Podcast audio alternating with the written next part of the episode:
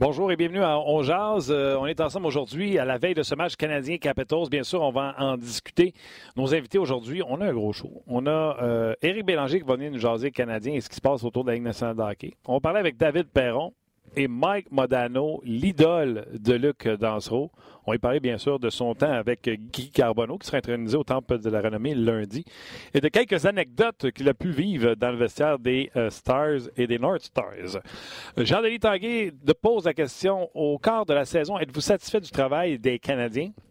Et Mathieu Laplante demande, Price joue trop, selon Marc Bergevin. Pouvez-vous euh, pensez-vous qu'il faudrait donner au moins à Kincaid 22 euh, rencontres, peut-être même plus, 25 matchs?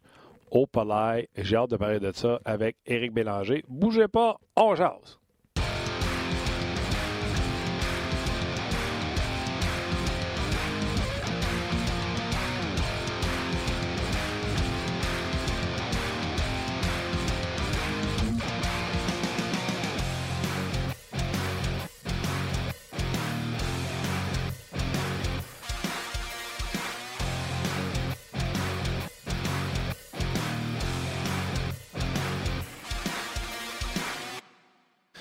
Bonjour, bienvenue à On Luc Danseau, salutations. Salut Martin. Ben, ça va? Ça va bien. Mike Modano.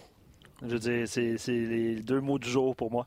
T'as-tu encore le chandail? Non, je ne l'ai pas. Puis tu sais quoi? A plein de monde m'ont fait remarquer. Dû on l'aurait mis ici. On, on, aurait pu le mettre là, effectivement. Mais hier, c'était pas fort parce que le chandail des Stars est vert.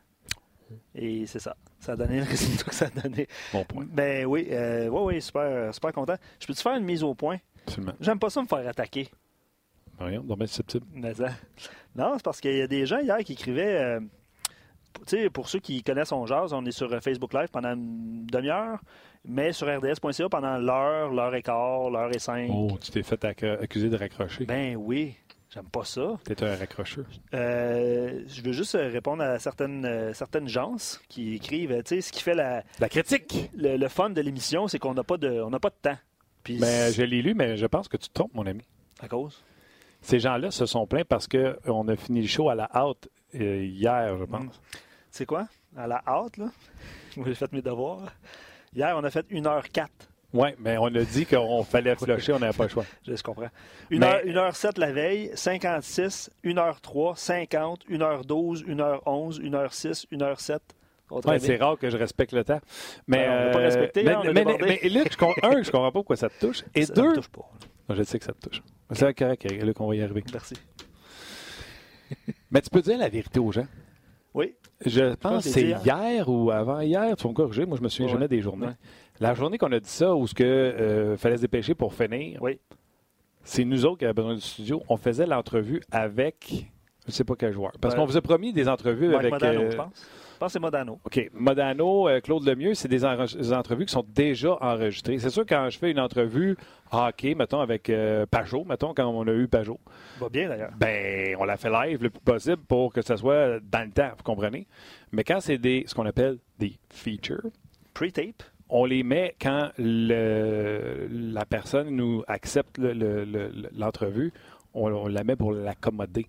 Euh, un peu plus, comprenez-vous? Fait que euh, cette journée-là, je me souviens que j'étais là, il faut finir une heure, il faut finir une heure, parce que Mike Modano attendait. Donc, euh, je m'excuse aux gens qui trouvaient que ça enlevait la, saveur du, du podcast. J'ai toujours dit qu'on disait la vérité sur le show. J'aurais peut-être dû vous le dire, je pense que c'est mercredi, c'est hier? Oh, je ne sais, même pas quel jour on est. On est, jeudi. on est jeudi. On est jeudi.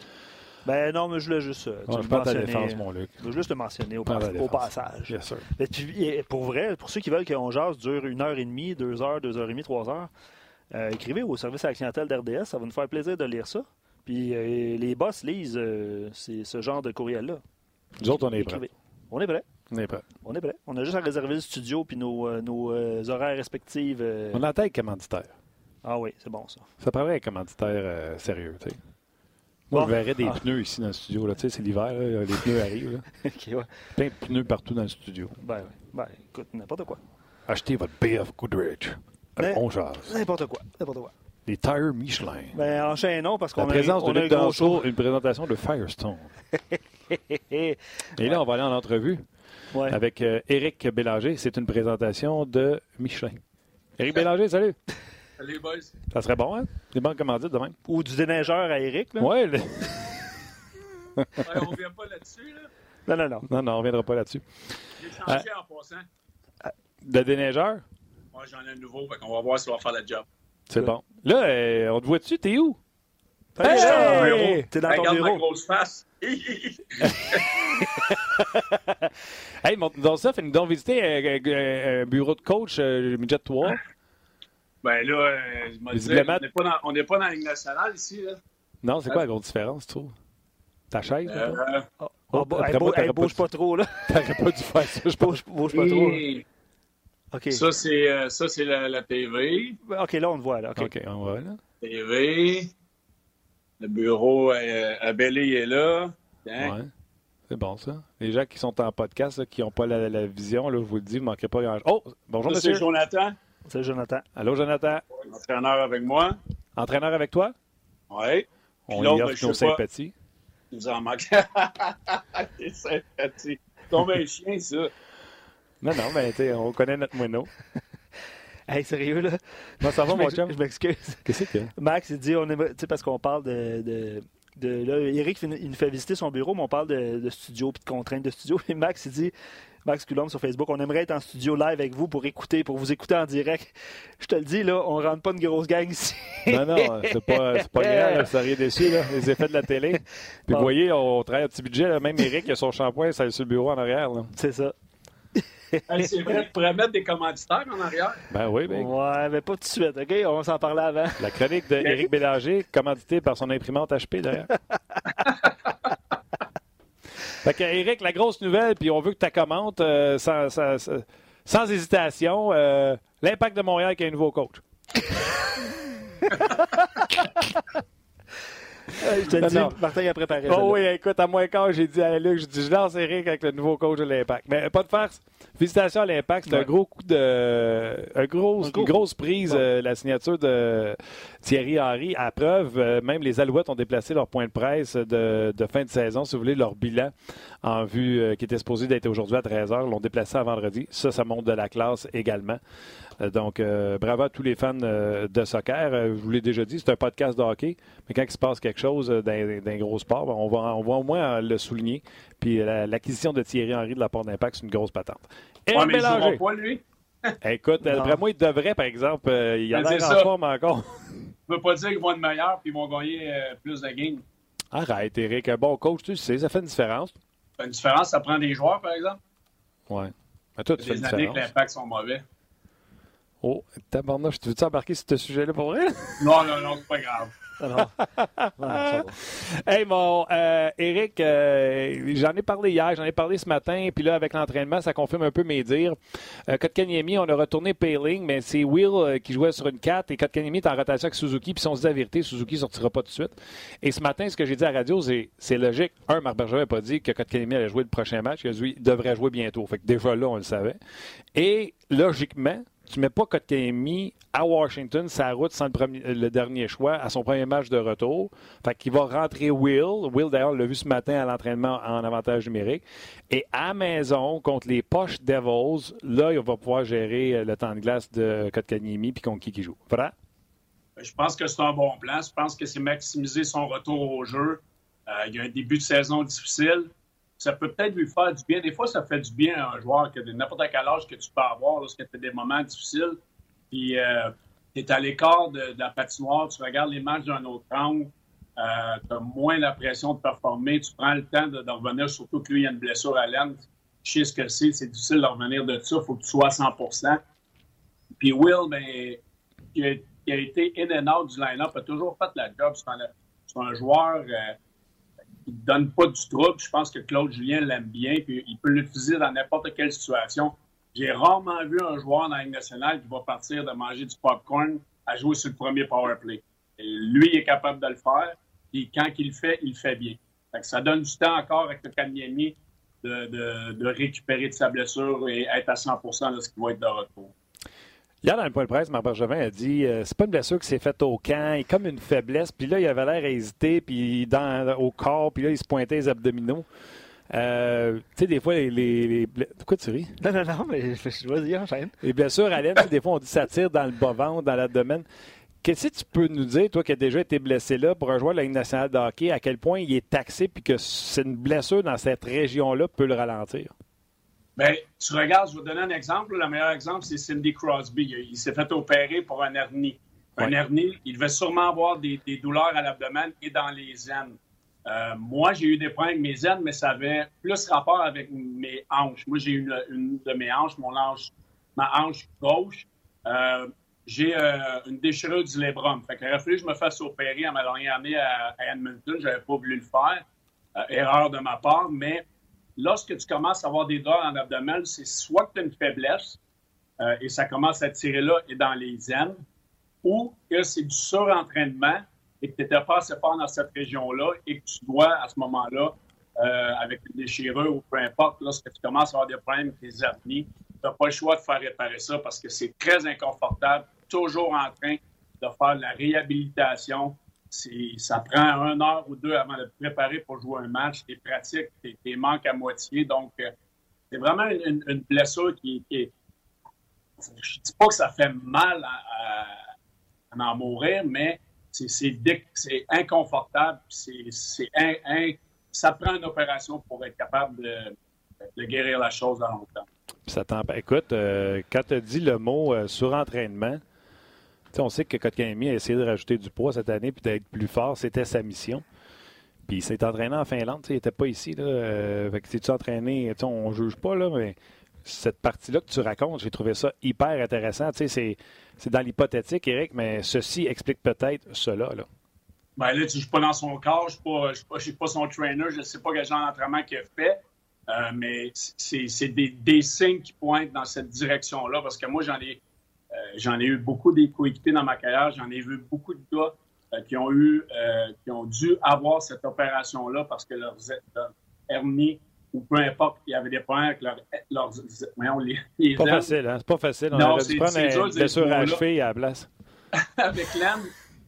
Et puis, euh, souvent, il faut que tu te poses des questions puis que tu retournes en arrière d'avoir ce que tu as fait comme entraînement. Trop de pliométrie, trop de poids. Euh, on n'a pas assez travaillé la région du corps, la région des abdominaux. C'est là que, que, tu deviens avec une faiblesse. Et lorsque tu deviens fatigué, c'est une des premières régions que tu vas ressentir. C'est drôle, hein? c'est le mot que Marc a utilisé hier. Il a dit faiblesse. Il dit pas une blessure qui s'est faite au camp, c'est une faiblesse. Puis là, il voulait pas, tu sais, il pointait les autres. Écoute, euh, j'adore ça, ton expérience nous parle en ce moment. Euh, fait que, OK, fait que ça explique euh, certainement des, des, choses dans, dans, son cas. Euh, on le trouvait pas rapide, on le trouvait pas. Il gagnait plus de batailles un contre un l'an passé par sa portée, par sa, il était sneaky, il était là, on, trouvait là, que il était victime plus sur la patinoire, ça faisait enlever la rondelle facilement. Ben, ça, ça peut expliquer qu'il y avait moins de jump parce que cette blessure-là ne veut pas. Euh, c'est dur à expliquer pour les gens qui n'ont jamais eu cette, blessure-là, surtout lorsque tu, chausses les patins tous les jours, les pratiques, les entraînements, les entraînements hors glace, les matchs à répétition. Il y a, il y a de quoi qui, qui paraissait dans son jeu. Euh, sa vitesse d'exécution, sa vitesse de réaction lorsqu'il y avait la rondelle, euh, tu voyais qu'il y avait moins de jump pour, euh, pour partir, puis se, se déplacer, puis dans ses protections de rondelle, il y avait un, un, discomfort, là, je cherche le mot québécois. un inconfort. Un, inconfort. Puis la, chose qui me fait peur, c'est que j'espère que ça ne sera pas à répercussion, puis il va revenir quelques matchs, puis il va ressentir la même douleur. À ce moment-là, il n'aura pas le choix de passer par une opération, mais je le trouve quand même assez jeune déjà pour avoir des problèmes avec ça, en espérant que c'est juste euh, un problème là, euh, mineur, puis ça va être réglé pour le reste de la saison. Il y a Stéphane sur Facebook qui dit euh, avec l'excellent rendement de Suzuki, il y a le repos là-dedans, probablement que c'est la clé, mais Stéphane dit avec l'excellent rendement de Suzuki, on peut attendre dans le cas de Kotkaniemi J'imagine que c'est un bon mix des deux qui se passe présentement. Puis Marc Bergevin, de toute façon, en a parlé dans son point de presse, euh, qui, qui, ont été patients dans son cas. Puis peut-être qu'ils vont l'être pour un autre match ou deux, là, on ne sait pas. Là. Un match, euh, assurément, je suis certain, on n'a pas con, confirmation, mais assurément contre les Capitals. Vas-y, Luc. Éric? Bien, c'est sûr que lui, il faut qu'il soit 100% C'est le genre de blessure. Puis moi, je l'ai vécu, encore une fois, dans, mes deux dernières années avec les Oilers Edmonton. Je me sentais bien. Puis à un moment donné, je jouais à Nashville, puis j'ai reçu la rondelle. J'avais même pas de pression sur moi. J'ai juste fait un 360 pour protéger ma rondelle, puis j'ai senti un snap dans mon aine. Ça l'a snappé, je me suis déchiré l'aine. Donc, je le sais c'est quoi, puis c'est très difficile de jouer lorsque tu as le doute de peut-être avoir un problème avec les aines. Donc, il faut qu'il règle le problème parce que ça, là, parlera à n'importe quel joueur de hockey qui avait des problèmes avec cette, région du corps-là. C'est très difficile si c'est pas à 100% Tu peux traîner ça un méchant bout. Puis, c'est peut-être une des raisons qu'on a dit tout à l'heure pourquoi son début de saison est difficile. Fait qu'il faut vraiment régler le problème à 100% faire la réhabilitation comme on se doit, puis revenir puis être prêt pour continuer la saison. OK. Euh, j'aime ça pour le dossier euh, Kotkaniemi. Euh, Will sur l'avantage numérique. D'ailleurs, pour les gens qui nous écoutent à l'entraînement ce matin, on a mis beaucoup d'emphase sur euh, l'avantage numérique. je vais y aller avec les questions de nos auditeurs en début de show. ton taux de satisfaction pour le Canadien, qui est présentement deuxième de cette division, huitième dans la Ligue nationale de hockey. Bon, on est à 18 matchs, là, mais ton taux de satisfaction au quart de la saison. Ben, écoute, moi, moi je, pense que le Canadien doit être satisfait. tu ne veux jamais être trop satisfait, mais des fois, il faut que tu sois conscient de ce que peut-être tu devrais être, qu'est-ce que tu as comme alignement. Puis, tu sais, tu regardes les sortes de Buffalo, c'est le meilleur exemple. Il était deuxième dans la nationale, il y a 8-10 games. Euh, puis présentement, ils sont en dehors des séries éliminatoires. Donc, le Canadien est très au courant. C'est tellement serré, puis ça va l'être pour le reste de la saison. Les équipes, euh, que ce soit dans la conférence de l'Est ou dans la conférence de l'Ouest, ne peuvent pas perdre euh, de matchs consécutifs trop souvent. Puis on le voit avec les Sabres, ils en ont perdu, je pense, c'est quatre ou cinq de suite. Oui, c'est cinq, Eric. C'est cinq. Ils sont plus dans les séries éliminatoires. Donc, le Canadien, euh, présentement, va bien. Puis, les équipes savent que tu ne peux pas perdre. Souvent, dans la chambre, on se disait We can't lose more than two games in a row. quand on était sur, une séquence de défaites de un ou ah deux matchs, on se disait On ne peut pas perdre deux matchs de suite, les boys, à soir, il faut arrêter ça tout de suite. ça n'a pas changé, puis ça va être comme ça jusqu'à la fin de la saison. Non, puis, euh, tu sais, j'ai pas fait le calcul. Il faudrait peut-être demander, je ne sais pas à un statisticien ou Sportlogic. J'ai l'impression qu'il se gagne de plus en plus de matchs en overtime ou en shootout parce que c'est tellement serré. J'ai l'impression que tous les games s'en vont en shootout euh, de ce temps-là. C'est parce que surtout quand tu joues contre des équipes de ta division, on dit toujours que c'est des matchs à trois points. Il y a une équipe qui va en ramasser deux souvent, puis une autre équipe va avoir un point gratuit parce qu'ils vont être allés en supplémentaire. Donc, euh, il y a beaucoup de points sur la table, puis les matchs sont de plus en plus serrés, puis ils se rendent en supplémentaire. Donc, dès que tu te rends supplémentaire, tu es, assuré d'avoir un point. c'est un point qui se ramasse un peu à, gauche et à droite pour les équipes lorsque tu joues contre ta conférence. Il y a des auditeurs, évidemment, qui répondent à, cette question-là parce qu'on l'a lancé sur les médias sociaux. Robert, il dit euh, satisfait, oui et non, parce que, c'est comme ça chaque saison, là, mais euh, le rendement du Lightning puis des Leafs déçoivent. Ça fait en sorte que les Canadiens ont une bonne position. Il y en a plein, puis tu l'as mentionné, Eric, qui soulevait... Oui, mais sont huitième au total, même si les autres équipes étaient en haut, je veux dire. Ouais. ils ne sont, pas, juste deuxième en division parce que les autres sont en bas, ils sont ah, huitième au total. Ça, ça serait une bonne question à un moment donné. ça prend à quoi pour que le monde soit content? non, mais c'est ça, les Canadiens méritent tout ce qu'ils sont là, présentement. Puis ils ont, ils ont, fait ce qu'ils avaient à faire pour, euh, pour mériter leur place, mais c'est c'est ce qui arrive, c'est que tu peux pas prendre de, de, de, temps, tu peux pas prendre de break. Faut toujours tu sois en, mode de, ramasser des points. Puis les Canadiens, présentement, ils n'ont pas enlevé où ce qu'ils sont. C'est au, Maple Leaf de, jouer mieux, c'est au Lightning de Tampa Bay de jouer mieux, d'arrêter de se fier sur leur talent. Les Canadiens ont une équipe avec de la profondeur, connaissent leur identité, et ça leur, a, ça leur a donné du succès depuis le début de la saison. Donc, les équipes de qui on entend parler, c'est ces équipes-là qui devraient avoir un reality check puis vraiment se regarder dans le miroir et dire OK, peut-être qu'il faudrait être une équipe avec un petit peu plus de grit, arrêter de se fier sur un et l'autre, sur, sur notre talent, commencer à jouer au hockey. Euh, autre commentaire, puis on va enchaîner sur euh, Carey Price qui porte une excellente moustache. C'est déjà, euh, vous irez voir ça sur les médias sociaux, c'est déjà mieux qu'il y a 10 ans, elle est plus fournie. mais Daniel, il dit, puis on, va, on va enchaîner sur Carey Price, mais tu sais, c'est toujours la même histoire. Euh, il pense que si le Canadien veut participer aux séries, Carey Price devra jouer beaucoup. Hier, on a entendu dire que euh, Carey Price jouait trop. Euh, c'est quoi la, limite? C'est, quoi Qu'est-ce que t'as pensé, mon Eric, quand t'as entendu Marc Bergevin dire il est sur un pace de 66-67, c'est trop, il faut baisser ça. Toi, là, tu devais avoir de la, fumée dans les bottes. Là. Ben, j'avais pas la fumée, mais s'il y en a d'autres qui sont capables de le faire, pourquoi Carey Price ne serait pas capable? c'est là que j'ai un problème. Oui, on veut le protéger, mais si on en donne pas 66, 67, ils ne pas les maudits playoffs. À un moment donné, tu veux-tu faire les playoffs ou protéger ton joueur ou envoyer le 25 cents des heures et espérer que Kincaid en gagne 10 à un moment donné. Il faut que tu joues avec. Oui, il faut que tu sois intelligent avec la charge de travail, je suis conscient de ça. Mais à un moment donné, ton meilleur joueur, il faut qu'il joue. si tu veux rentrer dans les séries, il faut que Carey Price en goal 65, surtout que Kincaid, c'est difficile. C'est difficile la job de backup. Oui, ouais, mais sa job d'envers à Carey, c'est quoi? D'arrêter des pucks. C'est de gauler. Exact. Moi, c'est pour ça que j'ai pas de problème à jouer 65 games. Capable de jouer 65 games. Pourquoi Dominic, là, qui est, qui est capable d'arrêter un ballon de plage avec les Edmonton, il est arrivé à, à Minnesota, puis en gros 65, 70 par année. Mais pourquoi euh, euh, à, à, Tampa Bay, quand on a gaulé 67, 68?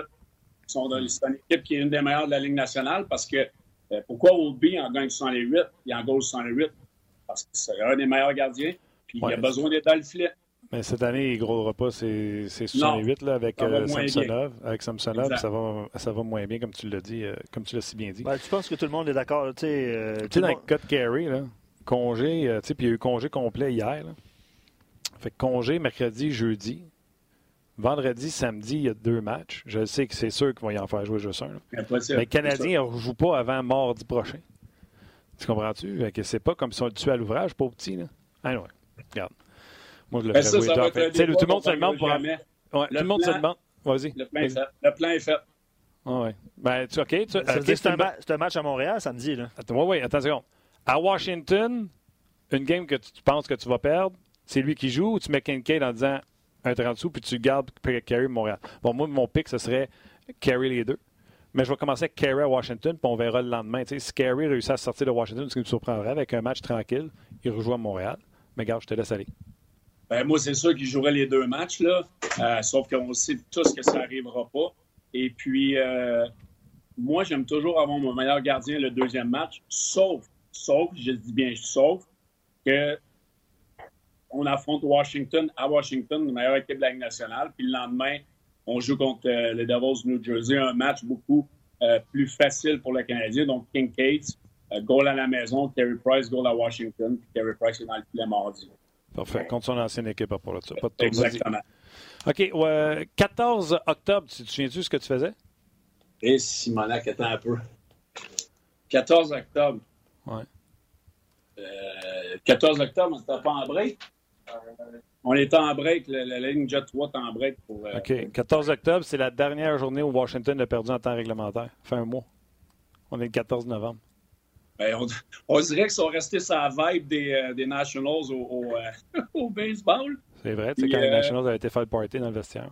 Ça les a, je pense que ça, ça, leur a donné la, mémoire ou le, feeling que lorsqu'ils ont gagné la Coupe Stanley, là, ils ont vu le chum du baseball gagner. Ça, c'est contagieux. Hein? Tu ne veux, tu veux plus perdre dans ce temps-là, puis tu vas retourner à, ressentir ces choses-là. Puis si tu crois, c'est pas un addon. OK. Moi, euh, vous irez voir ces vidéos-là de quand les Nationals sont allés après les, les, les ont gagné dans le vestiaire. Là, de voir Ovechkin comme s'il était pacté, embarqué sur le dos des gars des Nationals qui, eux, l'étaient pacté.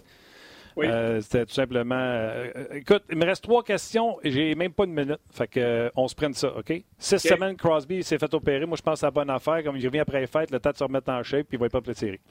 Exactement. Là, on a Malkin qui revient en santé. On a d'autres joueurs qui devront prendre la relève c'est mieux de s'en occuper tout de suite qu'ils reviennent prêts pour le dernier stretch, pour les séries, avant les séries, par les séries, en espérant que tout le monde soit en santé. Murray joue bien par là ça, fait que c'est le temps. Exact. Pajot? C'est incroyable. Il est rendu à 12 buts. 11 buts, 12 buts. 11 buts, 11 buts, 3 hier, euh, quasiment un point par match. Torche la Ligue, excusez-moi le mot, là, à plus 19. Far away en avant de John Carlson, qui est à plus 13. Je pense qu'il est 6 de plus que. C'est incroyable. Incroyable. il est dans une équipe de raisin, là. Oui, exactement. L'équipe qui n'a aucune offensive. Euh, puis moi, je suis content de voir ça parce que euh, là, il tombe à Jean libre sans compensation. Euh, n'a pas le choix non, non, il reste une autre année. Il reste une autre année. D'ailleurs, chez les sénateurs, j'essaie de l'échanger cette année parce qu'avec un an de plus, un contrat abordable de même, c'est l'opportunité que tu as d'avoir un premier choix. Parce que si tu attends l'an prochain, cette année de contrat, tu ne l'auras pas le premier choix. Non, puis il n'y aura pas, sûrement pas le même genre de saison, on va se le dire. Là, mm. là, là c'est le, temps de, le temps de le magasiner. Puis pour lui, ben, peut-être d'aller dans une équipe puisqu'il aura peut-être la chance de, faire les séries éliminatoires.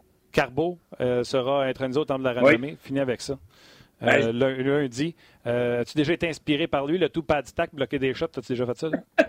J'ai essayé, là, mais je voulais, je voulais pas en manger d'en face. J'avais de la misère à faire ça, mais ça, là, c'est, ça me rappelle les souvenirs que quand j'étais petit, je le regardais jouer. Je trouvais ça impressionnant comment il bloquait les shots. Il, il va être content. Il va être ah. content de savoir ça, tu sais, que tu es tout gris de même, puis tu dis quand j'étais petit, je le regardais. Il va être content. ben, quand j'étais petit, euh, euh, Carbo a un, coéquipier de travail avec RDS, mais moi, là, souvent, quand j'ai joué, je me faisais comparer à Guy. Euh, bon défensivement, capable d'amener de l'offensive. Je n'ai pas tant de la renommée, on va se le dire. Là. Mais Guy Carbonneau est un joueur que je, comparais mon style de jeu à. Et puis, euh, je suis content que ce genre de joueur-là sera intronisé au temps de la renommée, que c'est pas juste les stats offensives, puis ces choses-là. Ça a été un grand leader. Puis, je suis vraiment euh, fier de lui, puis c'est le fun d'avoir ce genre de joueur-là, avoir la reconnaissance. Un spécialiste. D'ailleurs, on va avoir Claude Lemieux en, en entrevue. C'est une entrevue que j'ai déjà cannée. J'ai posé la question à Claude Lemieux, de voir un spécialiste intronisé comme ça, le pas un de ça donne-tu espoir à Claude Lemieux, qui est un. C'est la pire peste qu'il y a eu, mais les gens semblent oublier qu'il y a déjà une saison d'un point par match. Marquer des buts incroyables. au niveau du clutch, il y a spécialité clutch, lui. Mm-hmm. Plus, il y a plusieurs Coupes Stanley. Est-ce qu'un spécialiste comme Claude Lemieux pourrait aller au temple de la renommée? quand tu vois un spécialiste comme Carbo qui y va, ça rouvre la porte pour d'autres types de spécialistes. Mais c'est certain. Puis c'est ça, ça qui est le fun, c'est que les critères ne sont pas, euh, sont pas seulement unidimensionnels par rapport au, au nombre de matchs joués, aux stats, les points par match et, ces choses-là. Sauf qu'il n'y a pas un joueur de hockey qui va commencer à jouer dans la nationale qui va dire OK, moi, mon but, c'est d'être euh, intronisé au temple de la renommée. Je pense que c'est ça hmm. vient avec les années, le succès que tu connais, puis surtout les équipes et les coéquipiers avec qui tu joues. Là. Guy il va sûrement être le premier à le dire qu'il y a eu des bonnes équipes. Il a joué avec de bons joueurs, puis il a gagné les, Coupes Stanley. Donc, pour lui, c'est une récompense de tout ça mis ensemble. All right, buddy. Euh, il a l'air beau, hein, ton hoodie? Comment? Monte ton hoodie, il a l'air beau. Mon quoi? Hoodie, ton chandail, ton coton ouaté, comme dirait la tonne. Ah, mon coton ouaté. hey! As-tu fret? Ah, ah il est beau. Chevalier de Lévis, excellent. Beau coton ouaté, hein? Ah, on a... On a... C'est des belles... Euh, c'est un bel uniforme, belle couleur. C'est bien cher, ça? J'ai changé le signe l'année passée, il y a deux ans, Joe. Il y a deux ans, je pense qu'ils ont fait un travail extraordinaire avec ça. C'est bien cher, ça? Tu es en train de t'en têter un, là? Ben, pour moi ou pour les auditeurs, je sais pas. Peut-être deux, hein? un moins, un les auditeurs. En tout cas, on jase. Excellent podcast. Hey, vous me reparlerez de, des commandites de shampoing et des pneus Michelin. Peut-être que je pourrais en mettre un dans le package. C'est bon. All right, mon chum, on t'adore. Bonne semaine. Hey, c'est comment il s'appelle ton chum en arrière? Euh, Jonathan. Allez, il vient de partir, ça va faire du vidéo. On est dans notre préparation de match pour demain. All right, je te laisse tranquille. Un gros merci, mon chum. Merci, les boys. On Salut. tes commentaires sur Thierry Henry, c'était bon. hey, non, mais écoutez, hey, l'impact, je suis content. Ça va être un bon promotionnel. Maintenant, il faut gagner des matchs. Exact. Thanks you, buddy. Bon All right, bye. Bye. Martin, c'est rare que tu te fais prendre par les auditeurs, mais Pajot est à sa dernière année de, cette année. Arrête, j'ai même vérifié, je l'ai écrit dans les comptes. Euh, 3.1 euh, cette année 2019-2020, il devient joueur autonome en 2020-2021. Pour vrai? Ouais. Il semble que j'ai même fait, j'ai écrit sur lui aujourd'hui. Pat, Yann, euh, The Holtz. Ben oui, 3 points. Sylvain, écoute, euh, ouais, beaucoup de messages par rapport à Pajot. Juste une petite parenthèse. Ouais, j'ose parce que là, j'ai écrit un texte puis je pense que j'ai parlé comme quoi il restait un net. ah, ben écoute, on va vérifier ça. Un texte disponible sur rds.ca qui s'intitule Fort à droite. Fort à droite pour illustrer le la, force euh, du Canadien sur le, sur le flanc droit en défensive. Oui, oui, chez Weber. Chez Weber. Jeff Petrie qui joue du gros hockey. Weber, c'est la première fois qu'on le lance en santé. Petrie qui profite de jouer contre les deuxième, troisième, quatrième trio, patine comme l'avant, surprend un gars de temps en temps avec une grosse mise en échec. Kel Fleury qui ah, ressemble des fois un peu à Petrie. Il, patine, il frappe. par exemple. Euh, Button avait parlé qu'il avait comparé à pêcher avec les, euh, les Hurricanes. Puis là, Noel Jolson, pas si tu as lu ah mon article. Noah Gilson, ah depuis qu'il est arrivé avec Laval, ah, ça va super bien. ils n'ont pas perdu en temps réglementaire. Ils mènent l'équipe à plus 3. Souvenez-vous, l'an passé, alors que la défensive était euh, un peu cassée à Montréal, Jolson, c'était le deuxième droitier en arrière de Petrie. Puis il faisait une sale job. Absolument. C'est les blessures dans son cas. Fait que là, s'il est en santé, là, puis euh, c'est le meilleur à Laval, on le montre-tu? Fait que le Canadien est fort à droite. Ça commence avec ça. J'amène d'autres observations, mais là, ben, Pajot, là. Euh... Pajot, là, on l'a eu en entrevue le 17 octobre, Martin, puis on faisait le décompte tantôt. Depuis qu'on l'a eu en entrevue, il a joué 13 matchs, puis il a 10 buts. Il va falloir le rappeler.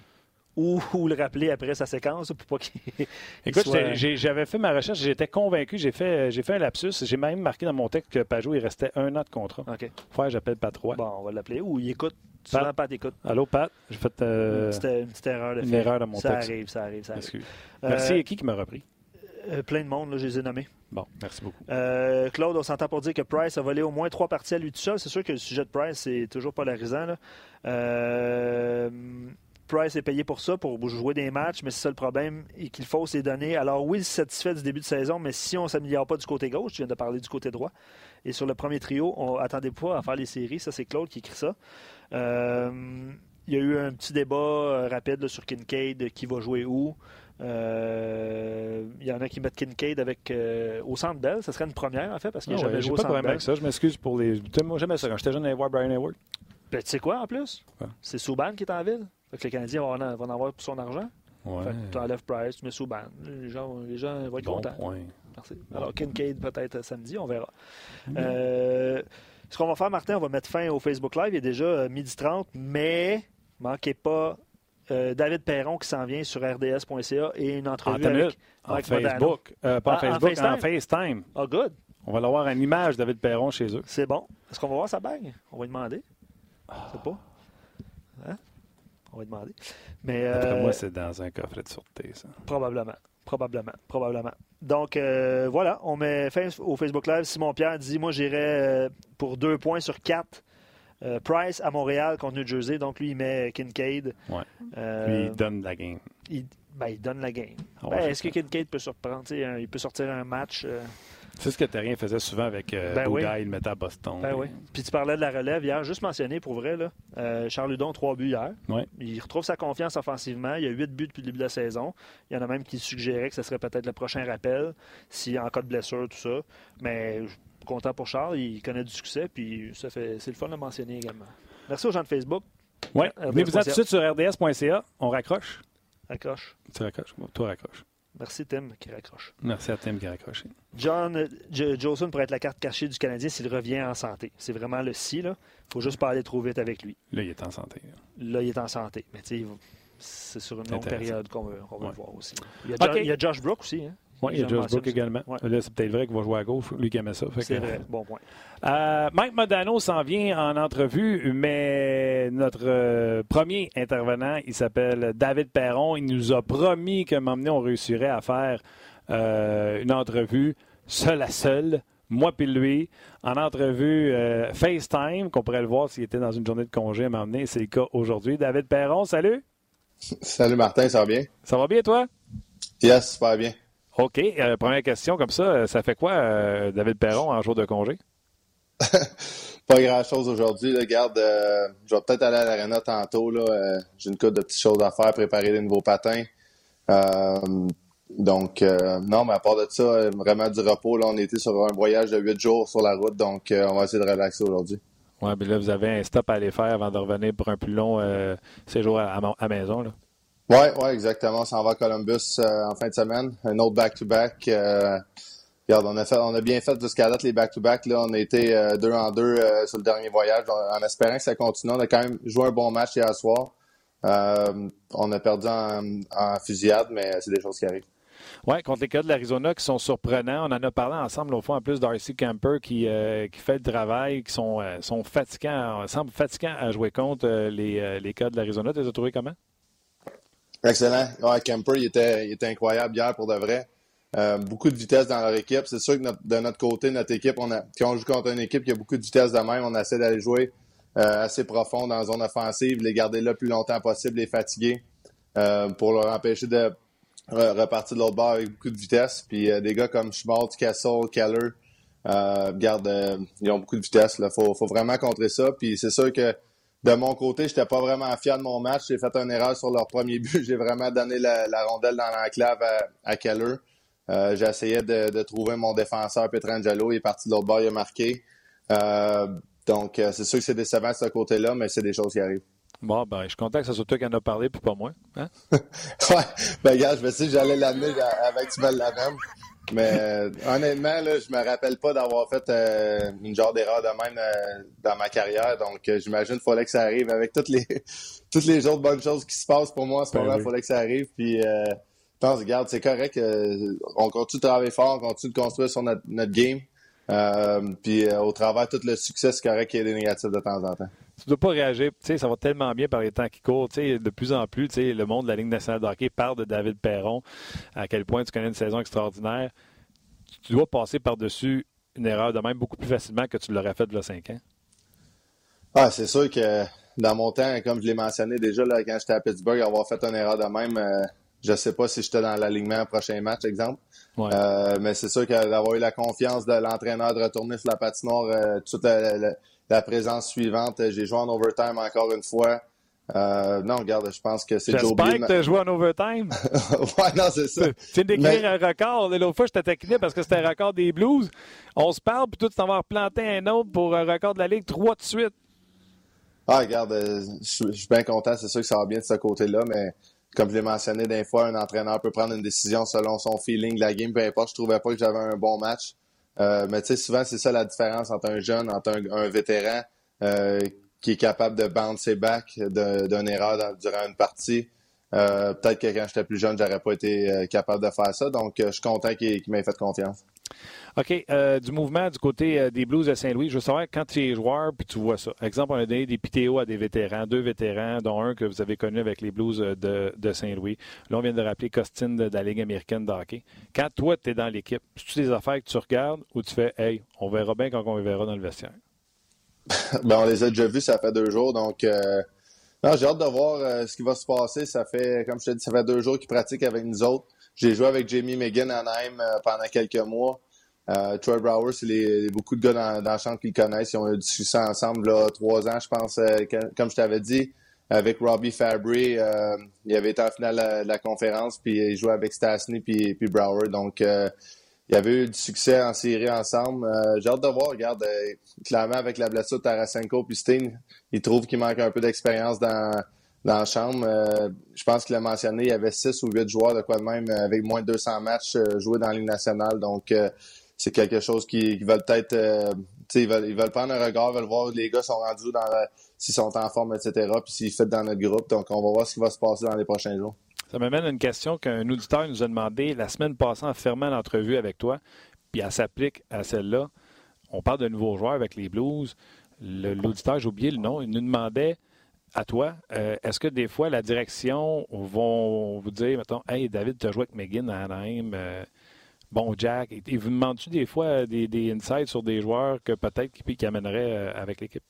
Oui, ouais, ça, m'est déjà arrivé. Euh, au courant de l'été, justement, ça m'est arrivé pour euh, deux joueurs qui ont été changés d'une ancienne équipe. Je ne veux pas mentionner parce que souvent, c'est quand même des conversations confidentielles.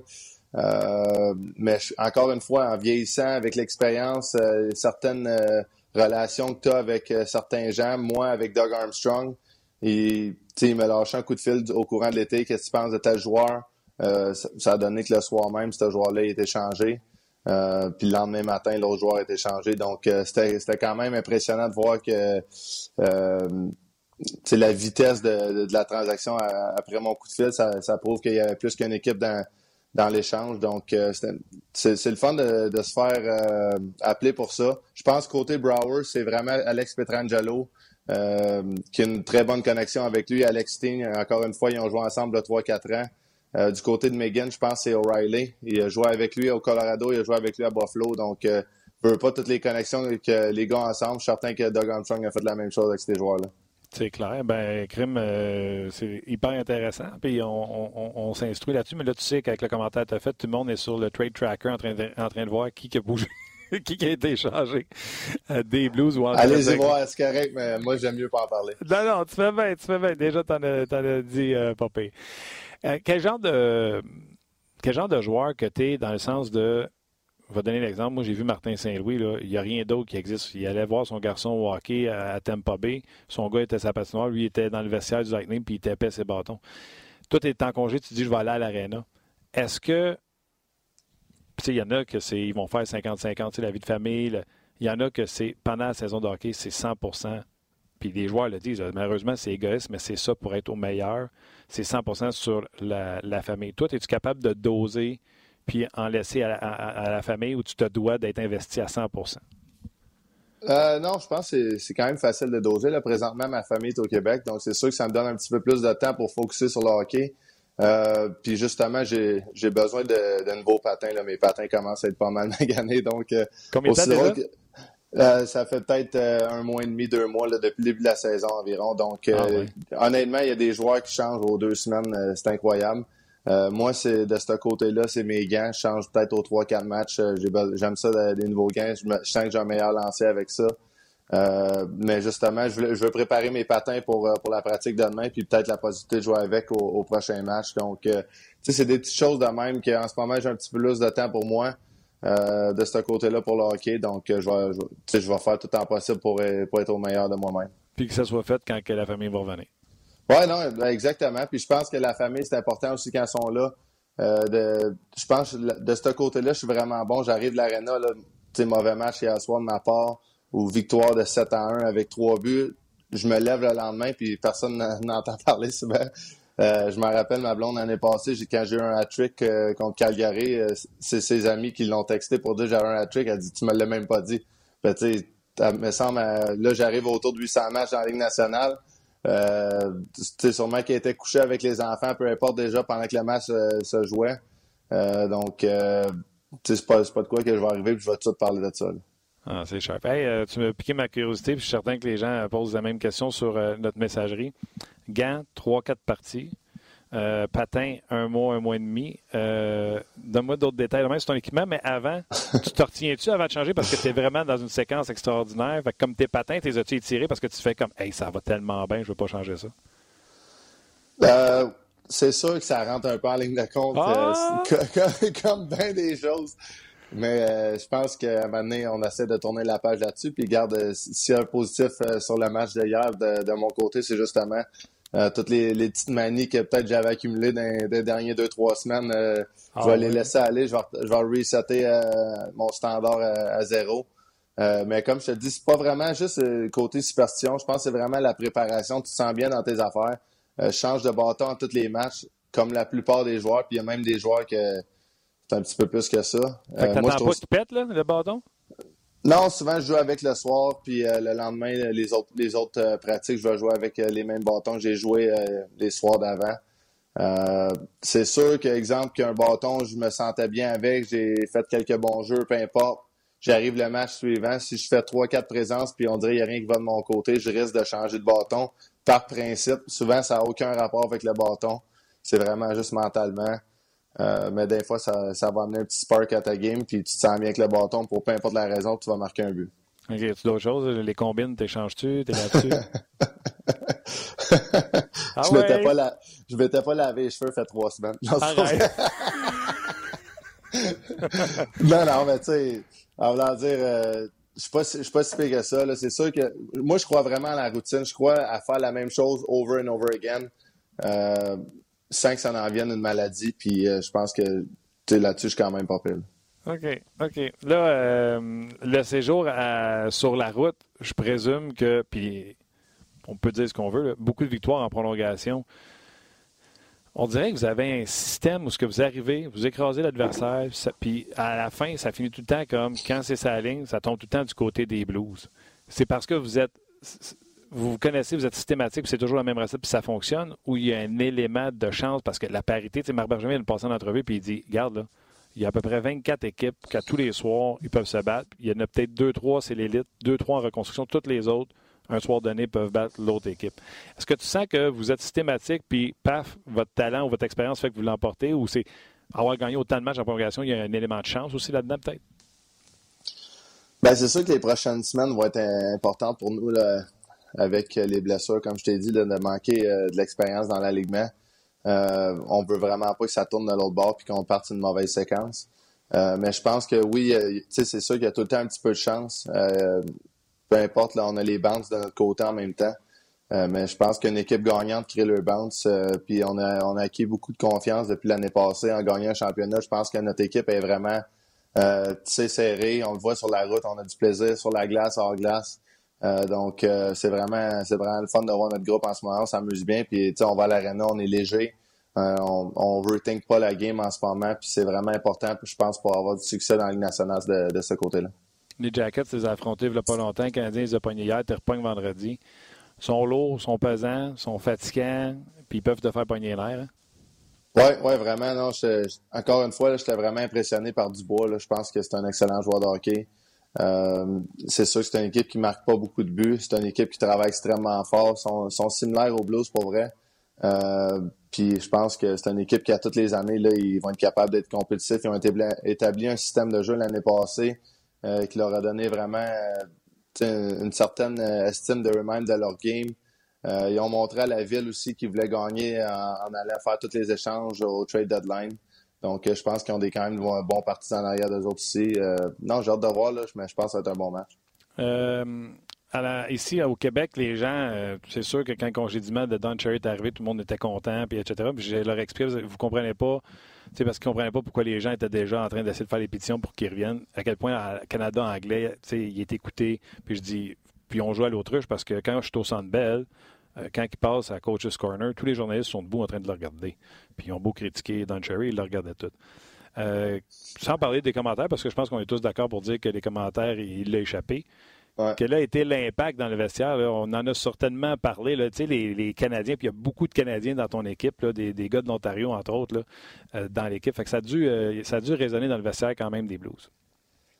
Oui, effectivement. Je pense que c'est des conversations que avec Twitter maintenant, là, toutes les, nouvelles sortent assez vite que la seconde qu'une nouvelle, peu importe c'est quoi, euh, les joueurs, on va en parler brièvement. C'est pas comme si on a une rencontre, peu importe, mais tu te croises dans la chambre, tu es, en train de faire des traitements avec un autre joueur, tu parles de ça. Euh, non, regarde, c'est sûr que je pense que la bonne décision a été, prise, puis euh, je vais laisser ça de même. Il t'a-tu déjà magané?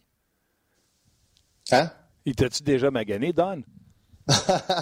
euh, je sais pas.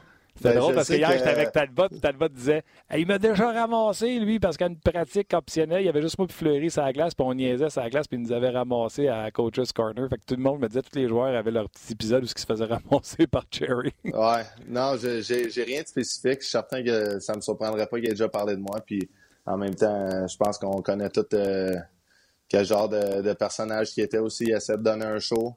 Euh, puis, tu sais, en même temps, euh, de mon côté, je pense des fois qu'on oublie un gars comme Talbot qui fleurit, va sur la patinoire. Tu sais, on sait même pas le contexte, on sait rien. Euh, exact. Je comprends pas que quelqu'un peut juger ça. All right. Avant que je te quitte, euh, j'ai la chance de t'avoir FaceTime. c'est magnifique chez toi, mais il y a trois photos. J'aimerais ça que tu me racontes c'est quoi ces, ces trois photos-là. Je pense que j'ai une petite idée, mais j'aimerais ça que tu le dises aux gens. Surtout, n'oublie pas, nous, on te voit, mais il y a des gens qui nous écoutent en audio. Il y a des gens qui nous écoutent en audio. Ces trois-là. ouais, ben c'est mes, mes, deux enfants, Victoria et Mason, quand, pendant la, la run des playoffs l'année passée. Euh, je trouvais ça spécial de les avoir à l'arena, puis on a fait faire des photos. Euh, on les a mis dans le bureau. L'autre photo, c'est un de mes euh, voisins qui me l'avait amené. je pense que c'est la célébration du, du but que qu'on allait se rendre en finale de la Coupe Stanley, qu'on a battu San José. avec quelques minutes à faire, je pense que Bozak a marqué un but. Euh, avec moi puis O'Reilly, donc euh, puis Jay Bowmeister. Euh, donc, tu sais, c'est des souvenirs de même. Honnêtement, j'aurais probablement pas fait une photo de cette célébration-là, mais mon voisin me l'a amené. Donc, je l'ai mis dans le bureau, puis c'est super le fun. Je t'envoie une photo de nous deux à Ongeas. Pas, pas de trouble, j'ai de la plage, j'ai une coupe de spot open en haut. Là, ah, c'est bon. On ne verra peut-être pas sur FaceTime, mais moi, je vais te voir tous les jours. Ah, t'es fait, David. hey, un gros merci de t'avoir euh, donné la peine pour le faire en FaceTime. Puis euh, je te souhaite une autre bonne semaine. Couche-toi de bonne heure, tu sais que j'étais dans mon pool. Puis on se rejoint la semaine prochaine. Yes, sir, Martin. Merci beaucoup. Merci David. Euh, quel bonheur de travailler avec ce gars-là. Puis je pense que Luc, ça s'est reflété sur, euh, ben, sur notre page. Eric, tellement sympathique ce gars-là, meilleur podcast au monde. Merci les gars et merci à David pour sa générosité. Ouais. Euh, à refaire ce FaceTime-là, honnêtement. Il y a plusieurs questions. C'est qui qui paye l'équipement? Robin posait ça. parce que c'est l'équipe et, et, je sais que quelqu'un s'est acheté une paire de gants en chemin. oui, j'ai vu ça aussi. Salutations. C'est l'équipe et c'est là qu'ils font des ventes et qui donnent les, les, les, sous à des, euh, des œuvres de charité, etc. Donc, euh, même si les joueurs changent régulièrement, les équipes réussissent à faire profiter euh, normalement la communauté autour, autour d'eux autres. Absolument. Absolument. Quelqu'un parlait du troisième chandail des Blues aussi. Là. On voyait son, son logo. Oui, c'est les gens apprécient toujours la, générosité. Puis David est, avec nous chaque semaine depuis quoi, quatre ans déjà. Là. Vous voulez savoir c'est quoi le podcast? Il y a quelqu'un qui écrit un commentaire, puis ouais. je dis que quelqu'un me demande c'est quoi le podcast, c'est ça. C'est Steve qui écrit. J'adore ce show. On, se croirait en boys dans la chambre d'hockey. Ça, ça, décrit bien. Merci, Steve. C'est ça qu'on veut. Et je dirais, comme Roxanne vient de dire, boys and girls. Boys and girls. Parce qu'on envoie des filles nous écrire sur, euh, sur euh, nos pages, puis ils sont toujours les bienvenus. Puis euh, la charmante Roxane qui est avec nous en plus, elle a fait Hey, oubliez pas les filles, par elle raison. Absolument. D'ailleurs, notre prochain invité, on l'a, entre autres parce que Guy Carbonneau va être intronisé au temps de la renommée. On l'a également parce que c'était l'idole de Luc, notre euh, ben, idole. producteur et co-animateur de ce show-là. C'était un de mes joueurs préférés, je vais l'avouer. Là. OK, t'as combien de chandails à la maison? J'en ai deux. Deux? Modano. On vient de régler la question. Ouais, je suis pas très. Et les femmes, oh, les femmes ont beaucoup aimé Mike Modano parce que c'était tout un poster boy. L'entrevue a été réalisée cette semaine. Euh, la première question a été escamotée là, parce que Mike, vous allez voir, il est dans sa voiture au téléphone. Euh, ça ne me donnait pas la, peine de la laisser dans le montage pour que vous entendiez ma question par entendre gricher comme 14 fois, mais la question était simple. Je posais la question à Mike Modano, la question suivante. Mike, si on vous met les deux à vos 22 euh, ans, qui qui gagne une course entre Mike Modano et Connor McDavid? I'm not sure. I'd have to go with McDavid. I think if we had to do a end-to-end sprint, I think he'd, uh, I think he'd get me for a little bit there. But uh, yeah, I mean, he's he's been fun to watch. I've certainly enjoyed watching him in Edmonton, and uh, you know, but uh, those are the good old days when you had a little bit of speed. Those days are long gone. Yeah, and uh, there's something special in the air uh, today in the studio. Luke, our producer, uh, a grown man, was very excited today because uh, his favorite player would be on air, favorite player of all time, and even our technician uh, said, "I think I have to call him Mr. Madano. I'm too, I'm too impressed to call him Mike." So you're you're a legend now. You're you are in the department of the legends. Wow, that's rare up in Montreal. I didn't think we uh, were on TV very much up there. Yeah, and the, the look, look, the producer still have uh, your jersey. Uh, well, he can call me Mike anytime. That's good. How would Mike Modano would do in the hockey today without all those uh, those hooking? Oh my God! I mean, I just uh, I watched the game. It's obviously it's faster and quicker, and you know guys can guys play a lot better defensively and without the puck. But boy, with the the ability to make some plays now and the amount of power plays you get, and just uh, you know, they're freeing up the skilled guys. So, I mean, that would have been nice to kind of breeze through that neutral zone without any clutching and grabbing or interference, uh, kind of trying to keep your speed throughout the, up the ice. That would have been nice. Uh, you had to carry a lot of guys up and down the ice for a lot of years. And then finally, um, you know, it was, uh, it was a lot of work, but it'd certainly be nice not being touched now going out there. Yeah, uh, do you do you prefer the hockey of the whole time hockey you played, or you prefer what you see right now? Oh boy, that's, that's a tough that's a tough question. I think um, I think I love old school playoffs. I think I love the new era of regular season. I think the season's so long. If you you know, so it's it's a it's a grind. It's you know, but these these teams are so tight and so competitive. It's it's it's turned in more of a sprint from October to April. You know, every point matters. Every every little uh, you know play save, goal, whatever throughout yeah. the season can cost you a point here and there. And you come look at your stands and standings in the end of March, you're like, God, if we just would have won that that one or held the lead the last ten minutes of the game, but um, you know, you're never out of it in this in this day and age with the game. But uh, I certainly loved that old, uh, you know, early '80s, late '80s, early '90s playoffs. It was just uh, not too many rules out there at, at that time. Yeah, it was a.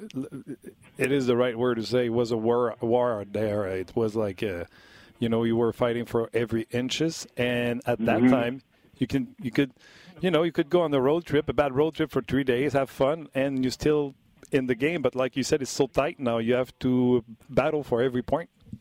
Yeah, I mean, you you go on a little skid where you go two and five, two and six, you know, even three and six. I mean, then you're kind of really you gotta then you got to fire off about four in a row to kind of get back in the into the mix, and then you got to hope that other other teams kind of skip up or have a little bit of slumps themselves throughout the season. So I mean, there's not really it's a fine line to uh, you know playing some perfect hockey for a long period of time to kind of get in those playoffs because it really it's really crunch time at that end of March with those those last three or four seeds going into that seventh, eighth, and spot of the season of the league. So um, it is tight, competitive, and that's certainly what they wanted, and they got it. So, but yeah, there's not too many times you can take a night off.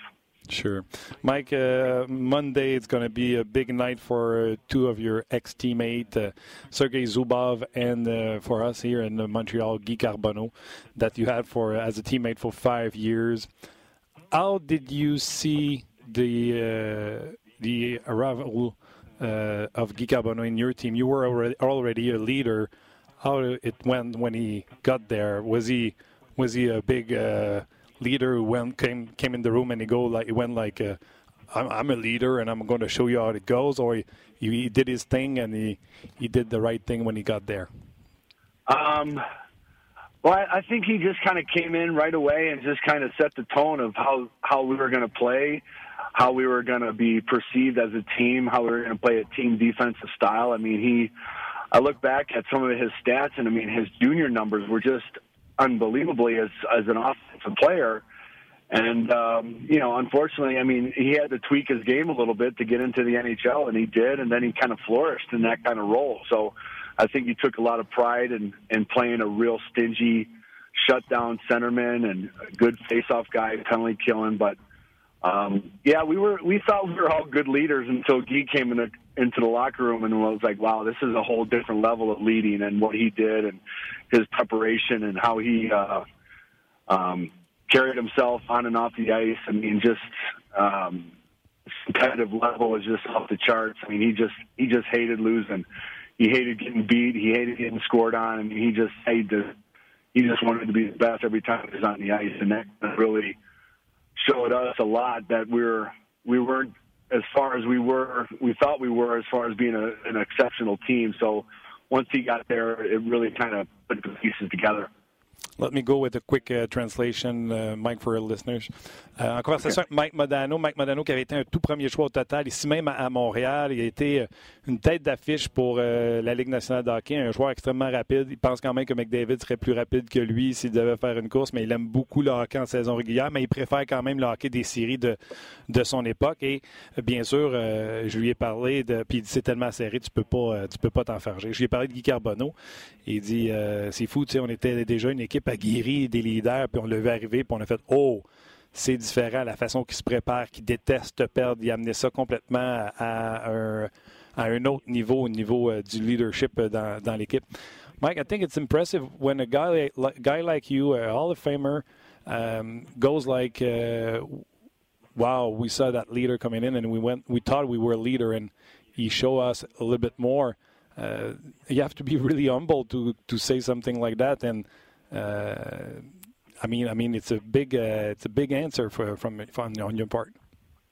Yeah, um, well, we were just kind of we were we, we were thought we were kind of on top of the world, and we were kind of heading in that direction. We we knew we were kind of a good team. We knew we had a lot of depth, and we started making a few trades that we kind of brought some guys in. A lot of actually some Montreal guys, uh, Mike Keene and Brian Skrulin, Craig Ludwig was there. Then Guy Carbonneau came in.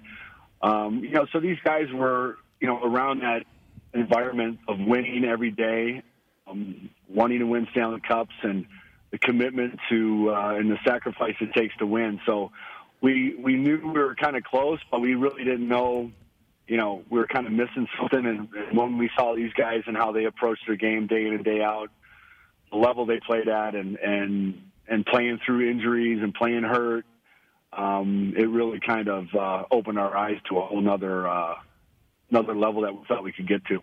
Wow, and, and it's not because you didn't know him; you were playing against him, so you had an idea who he was. I guess you were surprised to to see that. Oh, I thought I knew him, but I, I don't know everything about him. Right, right. I think that's what's neat about you know when you have players come into your organization from uh, you know from from organizations that had success. I mean, you just kind of you sit there and watch and how they prepare and how they you know handle themselves in meetings, how they practice.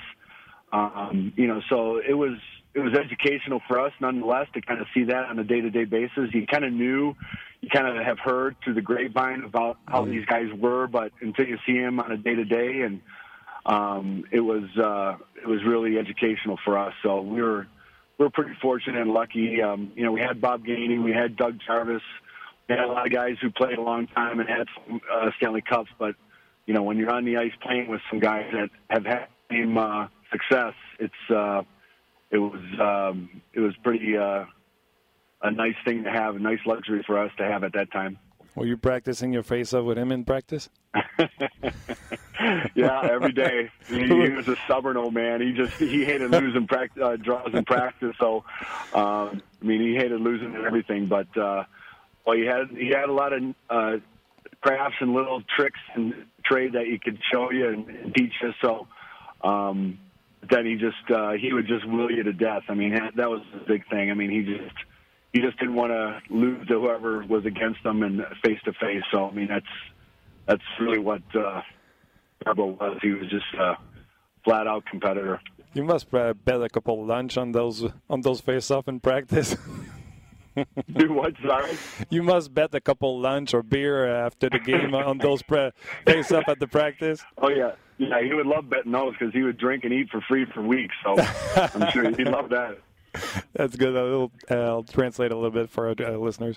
En conversation okay. avec Mike Modano, euh, on parle bien sûr de, de, de Guy Carbonneau, puis je suis revenu sur la phrase qu'il a dit. Il dit on pensait qu'on était bon. Il a même rajouté on se pensait au top of the world, on pensait qu'on était rendu, puis on a vu ce gars-là arriver jouer à travers la douleur. Il dit, tu joues contre quelqu'un, tu penses que tu connais, puis c'est ça l'affaire. C'est que tu te rends compte que, wow, c'est beaucoup plus que ce qu'on voyait euh, sur, euh, sur la patinoire. Il a parlé de tous ces ex-Canadiens, Bob Gainey, Craig Ludwig, Doug Jarvis, qui, qui gravitaient autour de l'équipe, de rajouter Guy Carbonneau, ça les a vraiment fait progresser. Puis là, je lui ai dit en blague, pratiquais-tu tes mises en jeu avec Léo à pratique? Il est parti à rire. Il dit oui, oui, puis ça non plus, il veut pas les perdre. Puis j'ai dit, vous dégagez une coupe de, de lunch puis de bière. Il dit oui, puis si ça avait été juste de lui, il aurait bu puis manger gratuitement parce qu'il voulait tous euh, les gagner. Mike, was he still doing the two-pad stack in defense on, on the PK? oh yeah, they, those guys were dropping like flies left and right. I've never seen a group of guys block so many shots, and you know our defensive guys and our forwards between uh, Hatcher, Maffetuck, and Ludwig, and then you had uh, Keen, Carbonneau, Screwlin. Those guys, they, they, it was a it was a lost art. These guys were so good at it. I'm like, you guys, you guys go down and block some shots. I'm, I'm just going to stand to the side. That's, that's why Belfort had all those pads. I'm like, I'm not blocking any shots. You guys do it. Yeah, well, I guess uh, you know what they said. When players do that, they uh, influence their teammates. So I guess when it was the time of the playoff, that's where you go like, I must take one for the team. have no choice. Yeah, yeah, you just you just hope it accidentally hits you, and you're like, oh, look at I'm blocking shots, guys. So I'm I'm kind of really into this, and so, um, but yeah, you had to you had to suck it up a little bit in April and May to uh, get in the way of those shots. So you hope you just take the pass away, so the shot wouldn't even hit you. Yeah, this is the greatest uh, souvenir of your career. That Stanley Cup. Yeah, I, I, I hands down. I think between that and the Hall of Fame, I think the Stanley Cup just really epitomized what we're all about as a team and how it all comes together. We had a little bit of luck, but I mean, at training camp that year, I knew we were kind of a Stanley Cup team or bust. I mean, we we just rolled President's Trophy, and we had some we had some challenges in playoffs, but in the seven game series against Colorado, which was back to back seven games in the conference final, was I think still to me personally was some of the best hockey I think I've ever played in and watched and and competed in. So it was it was certainly um, you know one of those years you just like man everything just kind of went perfectly right for us. The goal was good. if you ask Brett, it was. If you ask it was. If you ask, yeah. Lindy, Lindsay, uh, Lindy Roth, he would say no. Um, all right. right. let's have fun a little bit. Uh, you had the the son-in-law and uh, you know that relationship between uh, Morrow and Carbonneau in, in, the dressing room. How was it? Did you have fun with that? Oh yeah, we just we would just lay into Carbo about that whole deal when that kind of came out that the the that uh, Anne Marie and Brendan were dating, boy, Guy would just you could tell him he's getting a little red and just kind of fuming. He just didn't know what to say. He's like, I'm not going to say anything, you know. So and Brendan hated it even worse because you know the guys would just be giving it to Guy, and Brendan's over there just kind of hiding himself, and um, you know, so some guys were pretty ruthless. They wouldn't let a day go by that they didn't tell Carbo that uh, his daughter's dating a teammate. So I mean, it was it was uh, he was free game for a long, long time. That's so funny. It must be a lot of fun. Just that story for a season long, I guess. Uh, must be very fun. Um, I guess my, my next question is a little bit not stupid, but out of context. To see a specialist like Guy Carbonneau getting in the Hall of Fame, uh, is it a sign that it's not only the best goal scorer, it's not the best uh, point scorer in the league who get inductee in the Hall of Fame? And is it okay for you to see those specialists to get in the Hall of Fame? I think so. I think you generally the senses were longevity, it was numbers, it was gameplay, it was stats, it was personal trophies, Stanley Cups. Um, I think now you're looking at more of a situation where these people, players impact the game, um, you know, and had some success not always being a go-to offensive guy. I mean, um, you know, so it's it's it's enlightening to see. It's great to see. I think these guys were just as important as the goal scorers, um, and the guys who can control the game on their stick, as opposed to guys who didn't, you know, play without the puck. How well they played. So you couldn't win without those guys in your game. In your, on your team, and certainly those were the guys that were the hardest competitors. They worked the hardest uh, did all the things correct and right. So it's it's nice to see. I think um, you know the Selke trophies, the Stanley Cup trophies. Um, you know those are um, those are team awards, and you know you uh, a lot of commitment takes to win those two, and and I'm I'm I'm thankful. It's uh, I'm I'm excited that they're kind of leaning towards and, and accepting those guys as important as the stats guys. Of course. I'll go with a quick uh, translation, and uh, before I let you go, I have uh, two more questions. Euh, bien sûr, euh, j'ai demandé si euh, c'était correct pour lui que, tu sais, je le sais, il a tellement été élogié envers Carbonneau, la question est un peu nounoun, mais on parle quand même d'un spécialiste au temple de renommée. Il dit, ah oui, mais c'est la longévité, c'est les Coupes Stanley, c'est les trophées Selkie. On ne peut pas gagner sans ces gars-là. oui, ça te prend des marqueurs de points, mais tu peux pas gagner sans ces joueurs-là comme Carbonneau. J'y ai parlé de la relation Brandon Morrow Carbonneau. Hein, Morrow a commencé à sortir avec la fille à Guy pendant qu'ils jouaient ensemble. Puis il disait, Guy il disait que je vois rien dire, puis il était rouge comme une tomate. Les gars se sont beaucoup amusés, autant auprès de Guy que Brandon Morrow, qui souvent voulait juste disparaître, voulait juste. Euh, euh, c'était très drôle pour les euh, coéquipiers de s'amuser, de, de taquiner autant Guy Carbonneau que Brandon Morrow. Il m'a demandé aussi si Guy faisait encore le tout pad stack à cette époque-là, puis il dit hey, ça, c'est fou, les gars qui se pitchaient à gauche pas à droite sur bloquer des lancers. Tu avais Hatcher, tu avais Ludwig, tu avais Carbonneau. C'était tout simplement complètement fou. Mike, before I let you go, uh, it's a big night Monday. Uh, Sergei Zubov, one uh, another of your teammates, is going to be Uh, inducted to the uh, to the Hall of Fame. One of the greatest defensemen, but he was in an era where everybody was talking about the same defenseman, but he was doing so much uh, as a good job behind the scene. Yes, I think uh, you know I I stick to my thought that if Sergei stayed his whole career in New York or was at out east or in Canada or original six team, I think he would have been very well up, very much in the running for Norris's every year. I think um, Dallas is a little bit different. Obviously, geographically, we're off the map a little bit. We didn't get uh, we didn't get discussed too much. Even even the years that we were kind of having those runs, it was still, you know, Detroit, still Boston, Rangers, you know, Toronto, Montreal, still getting a lot of the, you know, the news, and certainly going up against Lidstrom all those years that I think if the roles were reversed and, and Sergey was in Detroit, he would have done the same things. He would have still won those Norris trophies. He would have put up great numbers with all those great players.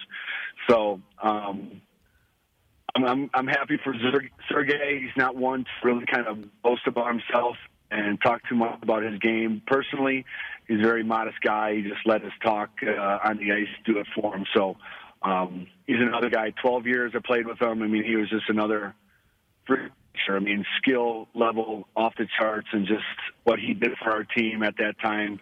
Um, still, again, a pivotal piece to our, our whole success. So, I'm just as happy for him as uh, as Guy too. So, a great night. Yeah, great defenseman. And now. Uh, you still uh, be involved in the uh, hockey game. Uh, you are working, if I'm not uh, mistaken, for the Minnesota Wild. Uh, so you're back in Minnesota, or you work from uh, somewhere else on the on Earth? I'm in Park City, Utah, actually, and I'm kind of going back and forth. So this kind of this job kind of came up as you know, just as we were moving to Park City.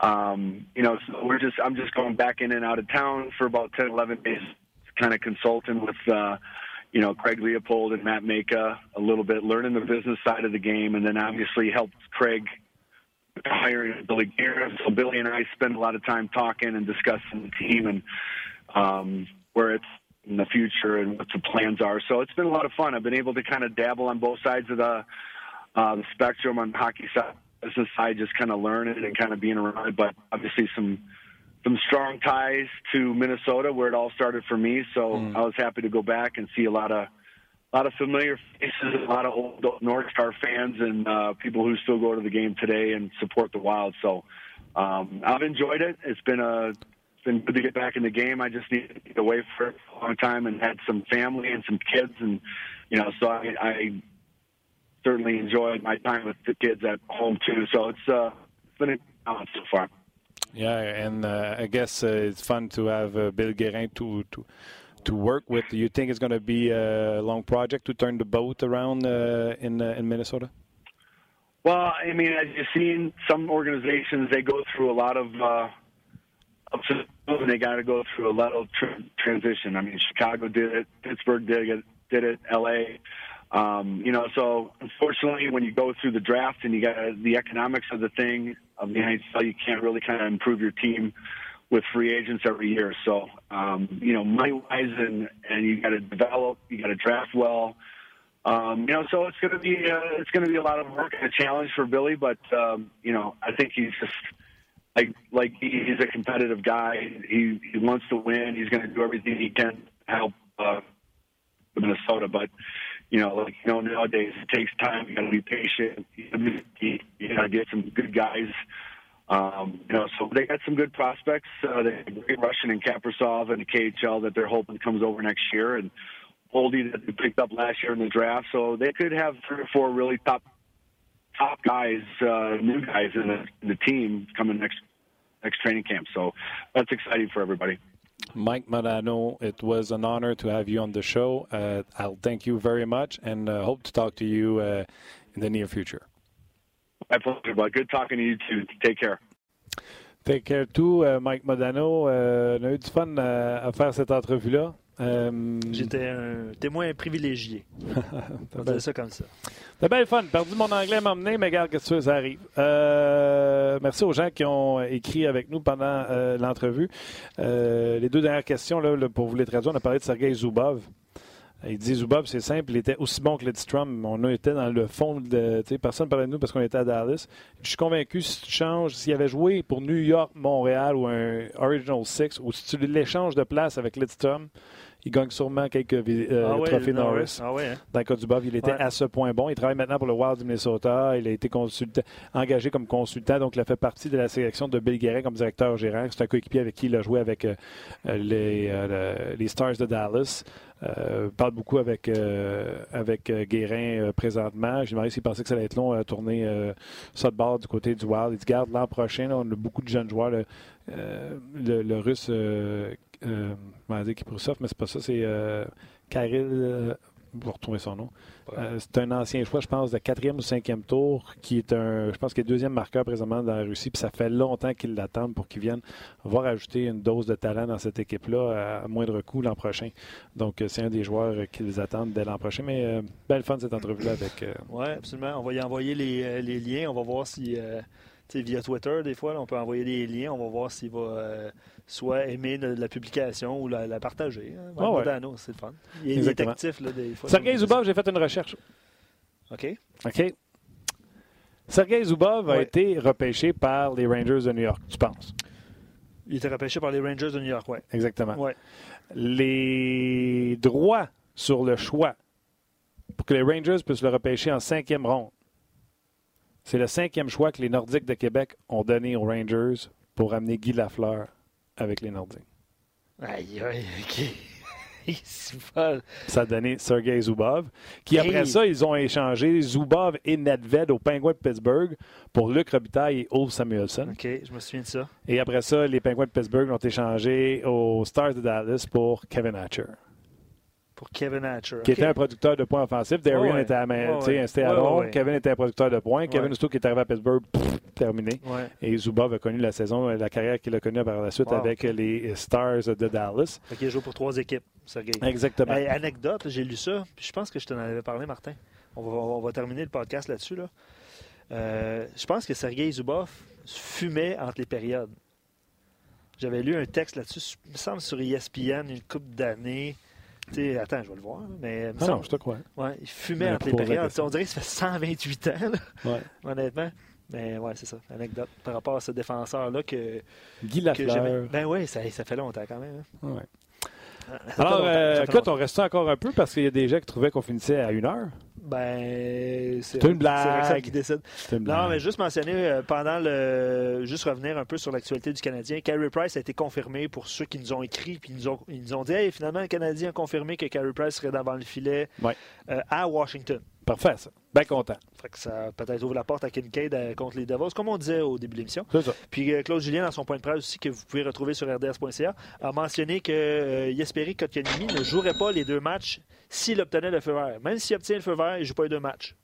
Vous le dites, il joue pas à Washington. Il ne joue pas à Washington. C'est clair. On va, on va revoir Jordan Will. Jordan Wood, ça va là? On verra pour. euh, puis tu l'avais prédit, là, euh, peut-être Kotkaniemi contre le- les Devils au Centre Bell. Être plus facile à matcher, excusez-moi le terme. C'est ça. All right, Rox, un gros merci d'être resté euh, un petit peu plus longtemps. On a fini trop tard. Merci à Tim également aux médias sociaux. Merci à toi, Luc. Un gros merci à vous, Ouais, les, les, les fans d'Onjaz. On ne vous dira jamais assez de faire cet exercice-là, de cliquer sur deux liens pour venir nous écouter parce que c'est ce que vous voulez écouter sur votre heure de lunch. Et ceux qui le font en balado, on y pense jamais de vous dire salutations. On dirait qu'on parle juste à ceux qui sont là en live. Ceux qui nous écoutent en balado par la suite, là, un gros Ouais. merci. Ouais. Puis on se rejase demain pour une autre édition de On Jase.